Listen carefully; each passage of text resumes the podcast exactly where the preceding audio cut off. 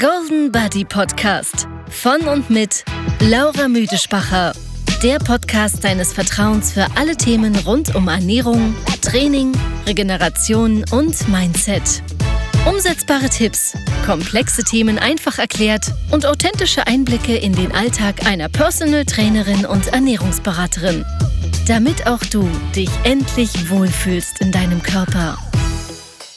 Hallo, hallo und herzlich willkommen zu einem neuen Podcast. Schön, bist du mit dabei. Danke fürs Zuhören und auch dein Vertrauen. Ich komme immer wieder so herzige Nachrichten über bezüglich unserem Podcast und ich denke mir immer, das ist eigentlich so unvorbereitet und so, ähm, wie soll ich sagen, das hat so keine Struktur eigentlich, der Podcast. Und trotzdem, ich glaube, oder vielleicht genau wegen dem, ähm, sind so viel begeistert, weil man es halt vielleicht auch einfach ein bisschen versteht. Also ich weiß nicht, wie das euch geht, aber ich finde nichts schlimmer wie Podcasts, die vorgelesen werden. Also ähm, ich sehe auch immer wieder Videos von Leuten, die Podcasts aufnehmen und am Laptop sitzen und dann eigentlich wie einen Blogbeitrag vorlesen. Und ich finde, das hat so etwas ganz Unauthentisches, weil man redet ja dann anders. Das ist nicht so, ich finde, man kann dieser Geschichte nicht so folgen. Ich kann mich überhaupt nicht konzentrieren und ich kann das gar nicht so aufnehmen. Ich weiß nicht, wie das euch geht, aber jedenfalls, ähm, das ist auch so ein bisschen der Grund, warum ich nie irgendwie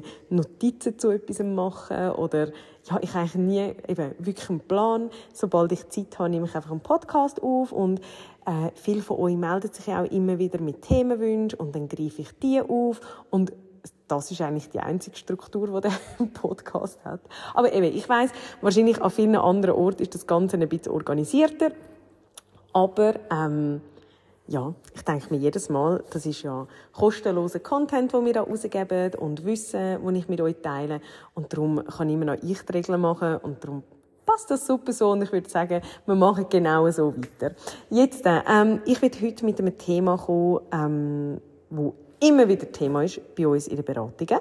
Und ich habe letzte, ich tue mir eben die Podcast-Themen wie auf eine To-Do-Liste aufschreiben. Und sobald ich wieder eine Idee habe, ähm, schreibe ich wieder etwas auf. Zum Beispiel, jetzt habe ich mir gerade diese Woche aufgeschrieben, ähm, Protein als Veggie, so ein bisschen die Quellen anschauen, wie schafft man das? Oder auch den Nutri-Score einmal erklären. Also das wird dann sicher auch mal in den nächsten Folgen mal ein Thema sein.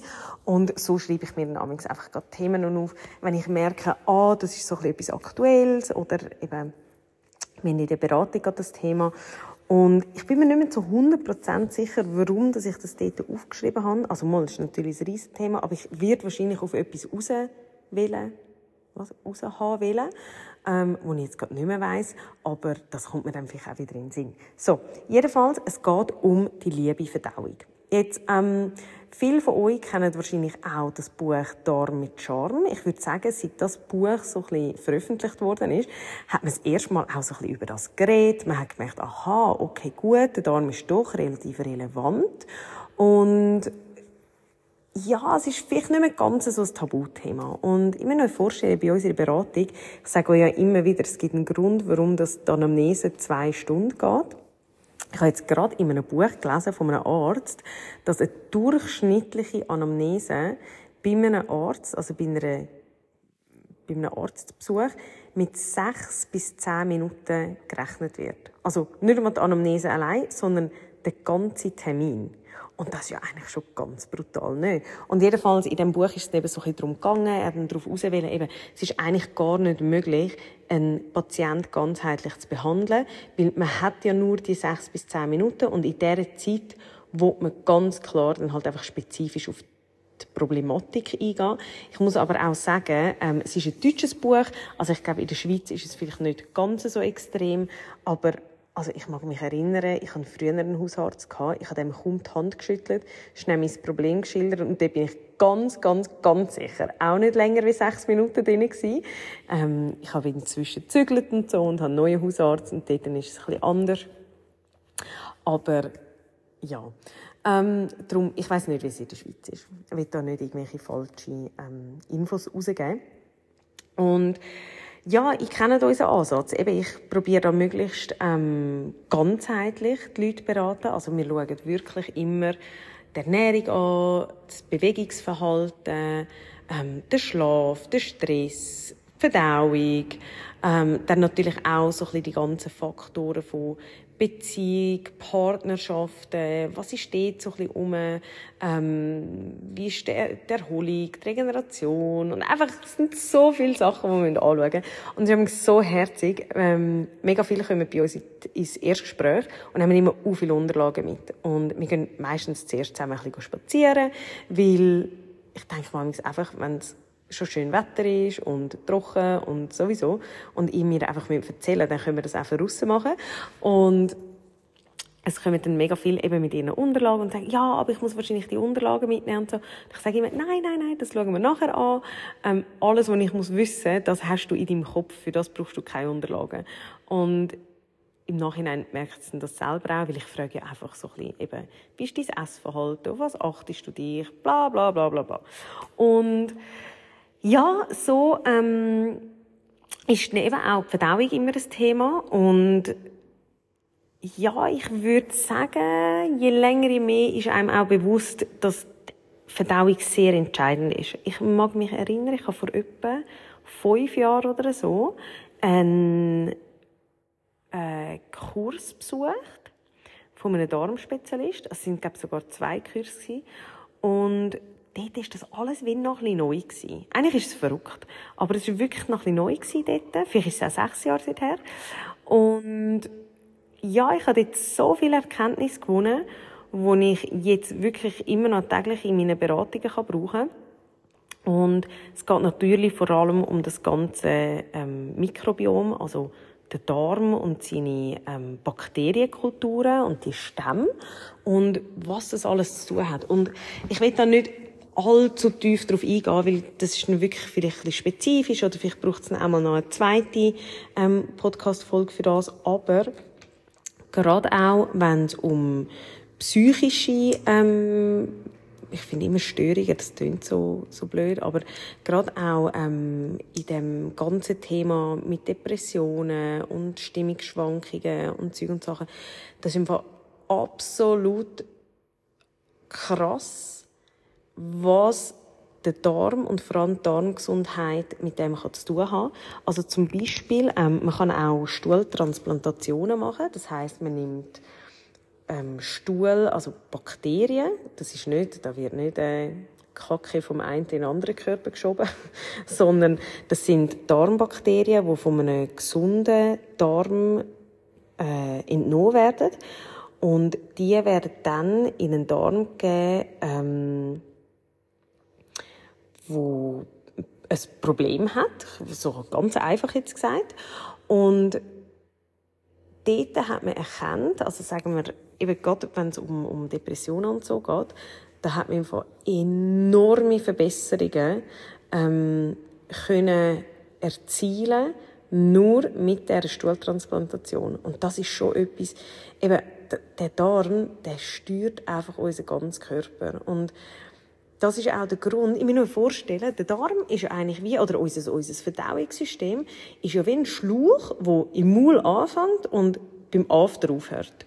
Und ich glaube, etwa die ist uns wenig ganz bewusst, wie entscheidend das es ist, was wir dort reingeben. Und das ist eigentlich, also, wie soll ich sagen, ich finde das etwa die so verblüffend. Ich meine, mit ziehen unsere Energie aus der Nahrung, die wir zu uns nehmen. Und wenn wir keine Energie geben, ja, dann kann auch keine Energie dabei rauskommen. Und ich habe letzte, wo ist das gewesen? Ist ja gleich, aber ich habe ganz eine spannende Erkenntnis gewonnen. Ich glaube, durch ein Buch oder durch, ah, ich weiß auch nicht mehr, einen Artikel. Ähm, und dort ist es darum gegangen, dass unser Körper, wenn ja wir so ähm, nährstoffarme Lebensmittel zu uns nehmen, also Fast Food und Softdrinks und solche Sachen, dann verhungern eigentlich wie unsere Darmbakterien. Weil es ist ja so nährstoffarm, dass die ja dann wie nicht können ihre Arbeit verrichten Und ich habe mir nachher so gedacht, das ist eigentlich so, eine schöne, so ein schönes Sinnbild, um das vielleicht auch jemandem erklären können. Wir müssen Nährstoff eingeben, damit unser Körper, damit unsere Bakterien nicht verhungern. Und das Problem ist natürlich auch, eben bei vielen ist das, das ganze Mikrobiom, die, die Bakterienstämme, völlig aus dem Gleichgewicht. Das kann auch wieder durch Stress durch eine schlechte Ernährung, durch, da gibt es so viele Faktoren, die das beeinflussen. Ich kann euch da nicht, ähm, also, das wisst ihr auch selber. Das ist ja das, was man immer davon redet. Ähm, eben quasi eine gesunde Ernährung. Und ich glaube, das tönt etwa so banal, aber da ist eben so viel, da sind so viele Gedanken auch dahinter. Und ja, eben, wenn wir jetzt sagen, jemand hat viel Stress, ähm, ernährt sich suboptimal, schlaft vielleicht sogar noch schlecht, dann sind das alles Faktoren, die können zu einer schlechten Verdauung beitragen Und die Frage ist aber immer, was ist eine schlechte Verdauung? Und darum ähm, ich will vor allem mal auf das raus heute, weil ich glaube, es gibt mega viele Leute, die sich nicht bewusst sind, dass sie eigentlich keine gute Verdauung haben. Also, ich würde jetzt grundlegend mal sagen, ähm, so ein täglicher Stuhlgang ist eigentlich ein Muss. Ähm, also alles, ich habe zum Beispiel, ich habe wirklich regelmäßig Kundinnen, die mir sagen, sie können einmal in der Woche aufs WC. Und das ist absolut nicht normal. Was auch nicht normal ist, ist, wenn ihr Krämpfe habt. Und was schon gar nicht normal ist, wenn ihr Bleigen habt. Und ich sage euch eins, schlönt euch nicht um mit dem. Zieht einen Profi dazu und schaut das an. Weil es gibt so viele Sachen, gerade auch, ähm, mit noch etwa die Leute da bei unserer Beratung mit einem Leaky Gut. Das ist, wenn der Darmwand entzündet ist und dann eigentlich wie so Mikrorissli bildet und durch das können nachher Nahrungsbestandteile eigentlich über in die, ähm, ins Gewebe und in die Blutbahn und so und dort her, wo es eigentlich gar nicht gehört, weil das würde ja eigentlich in dem Schlauch müssen bleiben. Das ist wie wenn der Schlauch ähm, ganz kleine Löchli hat und das Wasser nachher dort rausdrückt. Und die gehört es aber nicht an. Und das führt nachher zu extremen Entzündungen. Das kann auch äh, Allergien und Intoleranzen auslösen. Und was man oft eben da auch sehen, ist, man hat ganz entzündetes Gewebe und ähm, das Gewebe verschlackt völlig. Und eben, ich sehe, das ist alles so ein Rattenschwanz und es ist alles so aneinander hängend. Aber ich hoffe, ihr könnt mir ein bisschen folgen. Jetzt, ähm, auch dort eben, häufig zeigt sich das irgendwie in Blägen oder in unregelmäßigem Stuhlgang. Es kann auch sein, dass er Durchfall hat. Und all das, ich würde das wirklich anschauen lassen. Ähm, und bei dir sind das gar nicht so extreme Sachen, die man machen muss. Wir werden bei uns neu, ähm, ich kann noch nicht sagen ab wann, aber wir werden Stuhlproben ähm, auch anfangen machen. Das heisst, wir nehmen Stuhlproben und geben die ins Labor und die dann auswerten lassen. Weil anhand von dem kann man eben nur schon mal die Bakterienstämme beurteilen. Und etwa die, ich muss euch vorstellen, das sind Hunderte. Und da gibt es einfach ein paar, die ultra relevant sind. Und wenn die einfach nicht im Gleichgewicht sind zu den anderen, dann kann das Ganze wieder aus dem Gleichgewicht gehen. Und es gibt wirklich ein paar von denen, die dafür verantwortlich sein können, dass ihr nicht abnehmen könnt. Und ich habe etwa die Frauen da, die sich wahnsinnig machen, weil das Gewicht einfach nicht runtergeht. Und ich habe die ähm, bis jetzt immer zu einem Darmspezialist geschickt. Ähm, was es dann halt amigs, also, ist super, keine Frage, aber ich würde es mega gerne in-house bei uns machen, dass wir gerade alles so unter einem Hut haben. Und dort ist immer etwas rausgekommen. Und ich habe so viele Frauen, die einen Reizdarm diagnostiziert bekommen. Übrigens, ich rede immer von Frauen, aber ich weiß, dass, ähm, also, natürlich können auch Männer betroffen sein. Und ich werde auch immer gefragt, ob eigentlich Männer nicht zu unserer Beratung können. Aber natürlich können Männer zu unserer Beratung. Aber wir haben halt einfach viel mehr Frauen. Darum rede ich immer von Frauen. Ähm, und was dort der Fall ist, ist eben, wir haben nachher ähm, die, der Reizdarm, wo diagnostiziert wird. Und ich finde immer, ein Reizdarm ist so nicht aussagekräftig. Also ich habe so das Gefühl, wenn man sonst nichts anderes findet, dann ist es ein Reizdarm. Und mit dem muss man ja dann wie gleich auch wieder etwas können anfangen. Das muss einem ja wie also es ist einem ja dann nicht geholfen, nur weil man eine Diagnose hat. Man muss ja das behandeln. Und auch dort eben, also ich weiß heutzutage, es ist oft keine Zeit um, zum ja, bei, bei Ärzten vor allem, teils auch bei Therapeuten, das wirklich mehr im Detail anschauen. Und ich glaube, das ist auch ein das Problem von der heutigen Zeit, dass vieles, wo halt Krankenkasse anerkannt ist, dass dort dann einfach die Zeit nicht mehr besteht. Und gleichzeitig muss ich auch sagen, ich verstehe das, weil unsere ganzen Gesundheitskosten, ähm, Kosten eben auch von der Krankenkasse und so, die gehen so extrem drauf, dass ich verstehe, dass das nicht übernommen wird, weil das ist Prävention, häufig auch. Aber ich denke mir immer, wenn man doch in der Prävention mehr würde Geld und Zeit reinstecken, dann wäre so, wären so viel Krankenkosten gespart. Und ich weiß, dass es wahrscheinlich nicht aufgeht, ähm, aber trotzdem probiere ich da bei uns ein System zu erschaffen, wo man vielleicht ein bisschen in die Richtung gehen könnte, dass der Mensch möglichst lang gesund, fit und vital ist und sich auch dementsprechend fühlt und ja, dann hoffentlich weniger krank ist und weniger zum Arzt muss und dass man so wieder sparen kann. Und eben, ich habe einfach das Gefühl, irgendwann wird man mit dem anfangen. Ich glaube auch, das ist ein, bisschen ein Trend heutzutage, dass die Leute auch immer mehr auf sich schauen. Und ja, das ist so ein bisschen meine Vision. Jetzt aber nochmal zurück zu dem ganzen Darmthema. Eben, wenn irgendetwas, wenn ihr merkt, es stimmt etwas nicht, oder es ist euch häufig schlecht nach dem Essen, oder ihr habt so ein Völlegefühl, ähm, oder auch zum Beispiel ähm, so ein Magenbrennen oder so, dann bitte geht das anschauen. Weil schaut, gerade beim Darm, eben am Anfang sind das so milde Symptome, aber mit der Zeit kann das immer heftiger werden. Das kann sein, dass ihr dort irgendwelche Polypen habt, das kann sein, eben, dass ihr so einen, so einen äh, Leaky Gut entwickelt und etwa die haben ihr Intoleranzen oder alle, also meistens sind es Intoleranzen, wo wie so still sind. Also, wo man gar nicht erkennt, sondern einfach der Darm ist vielleicht völlig entzündet und kommt komplett an seinen Anschlag, aber ihr habt vielleicht wie sonst keine anderen Symptome. Also nicht, es schnürt euch nicht die Kehle zu oder ich habe einen Ausschlag über oder so, sondern es zeigt sich nur beim Darm. Und darum, eben, ich sage es einfach nochmal, geht das früh genug an. Jetzt, was wir bei uns noch im Shop haben, was ich euch auch empfehlen kann, ist, wir haben das eher neu, das ist das Baukol. B-A-O geschrieben, wenn ihr wollt, äh, go suchen. Ihr könnt am einfachsten bei unserem Online-Shop hat oben eine Lupe und dann geht ihr dort drauf und dann findet ihr eigentlich alles am schnellsten. Und eben geschrieben ist es B-A-O C-O-L. Und das ist eigentlich nichts anderes als eine Darmsanierung. Es hat äh, Prä- und Probiotika drin. Also das sind eben die ganzen Bakterienstämme, die so wertvoll sind und äh, sehr wichtig für unseren Darm wo man so eigentlich auch wieder kann aufbauen kann, die Darmgesundheit.